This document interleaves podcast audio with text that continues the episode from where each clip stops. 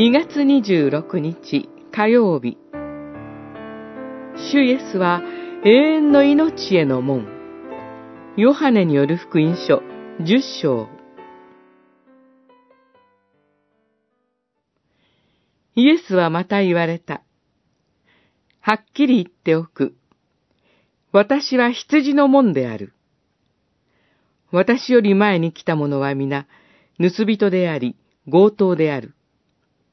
しかし、羊は彼らの言うことを聞かなかった。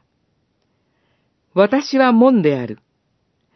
私を通って入る者は救われる。十章、七節から九節。中東では、羊の囲いがよく見かけられます。羊が飛び越えないぐらいの高さにまで石を積み上げて作られた円形の囲いです。その一箇所に狭い出入り口があります。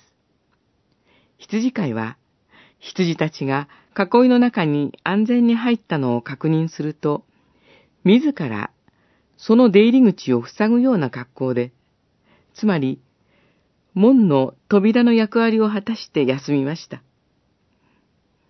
良い羊飼いは、囲いを乗り越えて侵入する盗人や強盗、獅子や豹といった野獣と戦いました。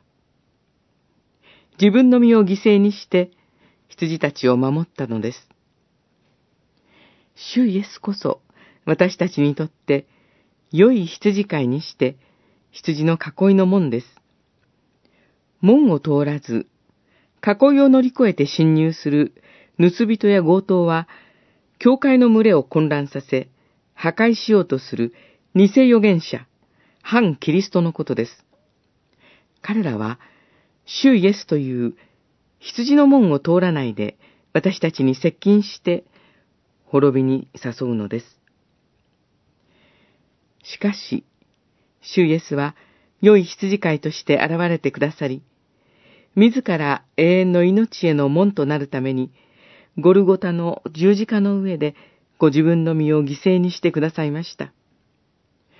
それほどまで主イエスは私たちを愛しておられます。